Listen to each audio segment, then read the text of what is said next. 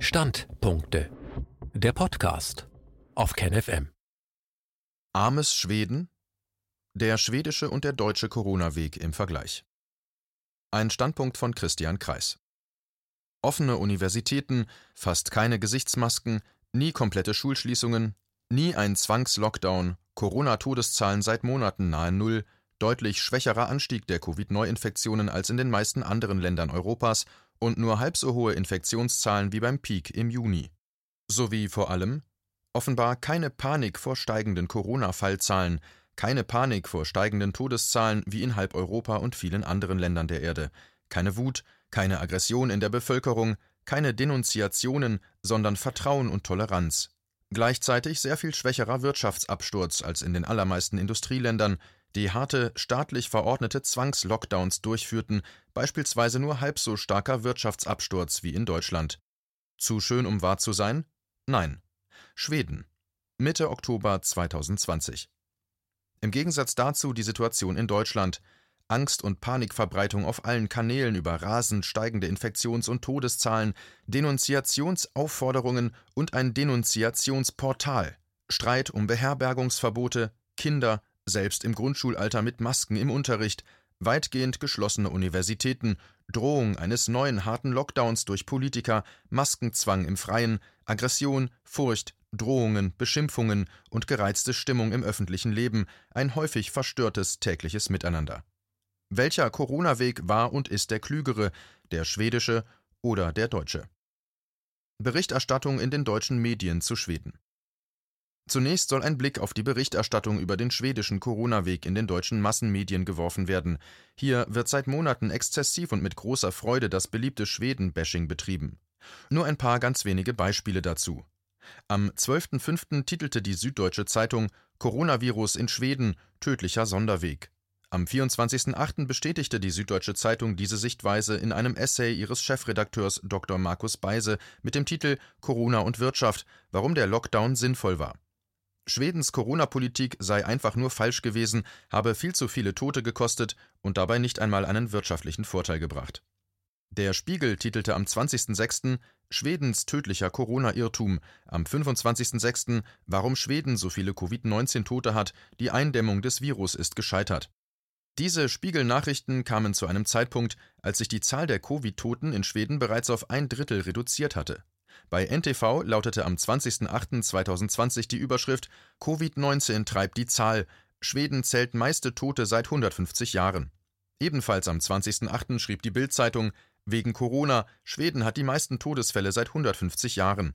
In der ersten Hälfte dieses Jahres verzeichnete Schweden so viele Todesfälle wie seit 150 Jahren nicht. Bis Ende Juni starben rund 4500 Menschen an Covid-19 und der Volksverpetzer schrieb am 20.08. Schweden, tödlichstes Jahr, das widerlegt alle, die Schweden lobten, so viele Tote wie seit über 150 Jahren nicht. Die drei letztgenannten Medien sowie zahlreiche andere haben einfach eine Reuters-Meldung vom Vortag mit der Überschrift Schweden registriert höchste Anzahl an Toten seit 150 Jahren in den ersten sechs Monaten von 2020 vom 19.08.2020 abgeschrieben und dabei den Reuters Hinweis auf die stark gestiegene schwedische Bevölkerung in den letzten 150 Jahren interessanterweise weggelassen. Ein Blick auf die Wirklichkeit. Nun ein Blick in die Wirklichkeit.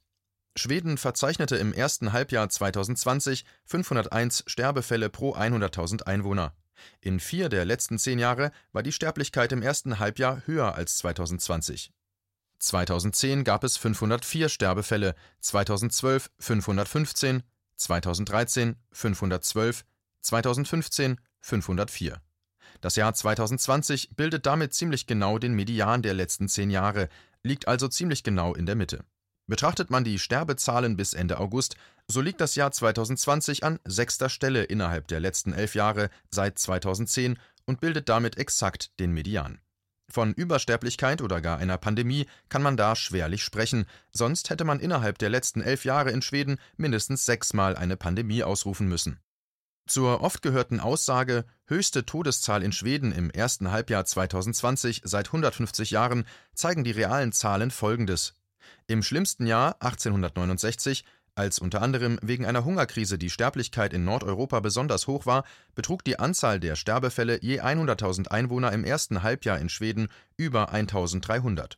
Im ersten Halbjahr 2020 belief sich die Sterblichkeit auf 501 Tote pro 100.000 Einwohner, betrug also weniger als 40 Prozent der Sterblichkeit des Jahres 1869. Die zahlreichen Medien, zu denen auch das schwedische Statistikamt gehört, die behaupteten, 2020 sei das schlimmste Todesjahr in Schweden seit 150 Jahren, informieren also äußerst irreführend, denn man unterlässt den Bezug zur Größe der Bevölkerung, die sich in diesen 150 Jahren etwa verzweieinhalbfacht hat. So einfach trickst man mit Statistiken. Die realen Zahlen zu Schweden zeigen also ziemlich genau das Gegenteil dessen, was die deutschen Leitmedien meistens berichteten, es war und ist entgegen den deutschen Mediendarstellungen keine Pandemie und keine Übersterblichkeit in Schweden erkennbar, sondern ganz normale Sterblichkeit. Die oben angeführten deutschen Medienmeldungen waren alle unzutreffend, falsch und irreführend. Der Volksverpetzer, der meiner Meinung nach besser Volksverhetzer heißen sollte, ist einer der lügenhaftesten Blogs, die ich kenne.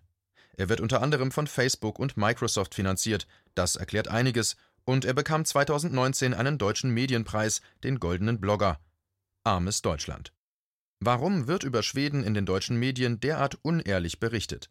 Nun, angenommen der schwedische Corona-Weg würde sich trotz des ganzen permanenten Schweden-Bashings doch als richtig herausstellen, dann würde man damit zugeben, dass der deutsche Umgang mit Corona falsch war. Dann müsste man auch zugeben, dass die allermeisten panikschürenden Berichte der deutschen Mainstream-Medien zu Corona falsch oder irreführend waren. Das würde doch einige sehr unangenehme Fragen zu den deutschen Leitmedien und der deutschen Politik aufwerfen. Vergleich der Wirtschaftsentwicklung in Deutschland und Schweden. Werfen wir nun einen Blick auf die ökonomische Entwicklung in Schweden und Deutschland. Die deutsche Wirtschaft schrumpfte im zweiten Quartal 2020 um 11,3 Prozent, die schwedische um 7,7 Prozent. Im ersten Quartal 2020 ging die deutsche Wirtschaft gegenüber dem Vorjahr um 2,2 Prozent zurück, die schwedische wuchs um 0,7 Prozent. Siehe Trading Economics, Stand 14.10.2020. Im ersten Halbjahr gab es in Deutschland also eine Wirtschaftsschrumpfung um 6,75 Prozent gegenüber dem Vorjahr, in Schweden um 3,5 Prozent. Die deutsche Wirtschaftsleistung schrumpfte also beinahe doppelt so stark wie die Schwedens. Das ist kein Zufall. Die staatlichen Zwangsmaßnahmen und Zwangsschließungen waren in Schweden nicht annähernd so schlimm wie bei uns, ganz zu schweigen vom Aushebeln der Menschenrechte und des Grundgesetzes in Deutschland. Dazu kommt, Deutschland pumpt ungleich mehr schuldenfinanziertes Staatsgeld in die Wirtschaft als Schweden. Die Ratingagentur Fitch rechnet mit einem Anstieg der deutschen Staatsschulden um 14 Prozentpunkte vom Bruttoinlandsprodukt 2020 und einem weiteren Anstieg des Schuldenberges 2021. In Schweden sollen die Staatsschulden laut Fitch 2020 um 11 Prozentpunkte vom Bruttoinlandsprodukt steigen, aber 2021 bereits wieder sinken. Deutschland betreibt demnach deutlich mehr Konjunkturstimulation der Wirtschaft als Schweden. Schuldenfinanzierte Staatsausgaben, sogenanntes Deficit Spending, bewirken normalerweise einen Anstieg des Sozialprodukts ungefähr in Höhe des Defizits, weil sie unmittelbar die Nachfrage ankurbeln. Obwohl also Deutschland eine deutlich stärkere schuldenfinanzierte Politik der Wirtschaftsankurbelung betreibt und pro Kopf deutlich mehr Geld in die Wirtschaft pumpt als Schweden, ist der Wirtschaftseinbruch fast doppelt so stark wie in Schweden. In Wirklichkeit, unter Einbeziehung der Konjunkturpolitik, ist also die Wirtschaftsentwicklung in Deutschland noch erheblich schlechter, als die offiziellen Zahlen bisher ausweisen, und viel schlechter als die Schwedens. In Wirklichkeit dürfte die deutsche Wirtschaft im ersten Halbjahr 2020 mehr als doppelt so stark abgestürzt sein wie die schwedische. Dr. Mark Beise, seit 2007 Mitleiter der Wirtschaftsredaktion der Süddeutschen Zeitung, schrieb am 24.08. bei einem Vergleich von Schweden und Deutschland: Zitat da liegt die Frage nahe, ob sich der sehr viel weniger restriktive schwedische Corona-Kurs wenigstens wirtschaftlich gelohnt hat. Die Antwort ist ebenso interessant wie desillusionierend. Sie lautet leider nicht einmal das. Die ökonomischen Kosten sind in beiden Ländern praktisch gleich. Zitat Ende. Diese Aussagen des süddeutschen Chefjournalisten Dr. Mark Beise sind eine Verdrehung der Tatsachen und meiner Meinung nach schlichtweg eine Lüge, also eine bewusste Verdrehung der Wahrheit, um das gängige Narrativ der Süddeutschen Zeitung zu Schwedens und Deutschlands Corona-Politik aufrechterhalten zu können. Ich halte das für hochgradig verantwortungslosen Journalismus von Dr. Mark Beise, einem der Chefredakteure der Süddeutschen Zeitung. Am 5.8.2020 veröffentlichte der staatliche Deutschlandfunk einen Artikel, in dem es hieß: Zitat Schweden verzeichnet trotz lockerer Corona-Maßnahmen einen mit Deutschland vergleichbaren Wirtschaftseinbruch. Zitat Ende. Auch das stimmt schlichtweg nicht mit den Tatsachen überein, sondern ist eine objektive Unwahrheit und meiner Meinung nach eine Lüge, also eine bewusste Falschdarstellung. Der deutsche Staatssender soll meiner Meinung nach die deutsche Regierungspolitik rechtfertigen, und zwar offenbar um jeden Preis, auch um den Preis der Wahrheit. Nun muss man von einem Staatssender nicht erwarten, dass er anderes als Hofberichterstattung betreibt. Das macht diese Art von weisungsgebundenem Gefälligkeitsjournalismus, wie wir ihn in praktisch allen Staatsmedien, allen voran ARD und ZDF, seit Monaten häufig erleben, nicht besser oder gar vertrauenswürdiger.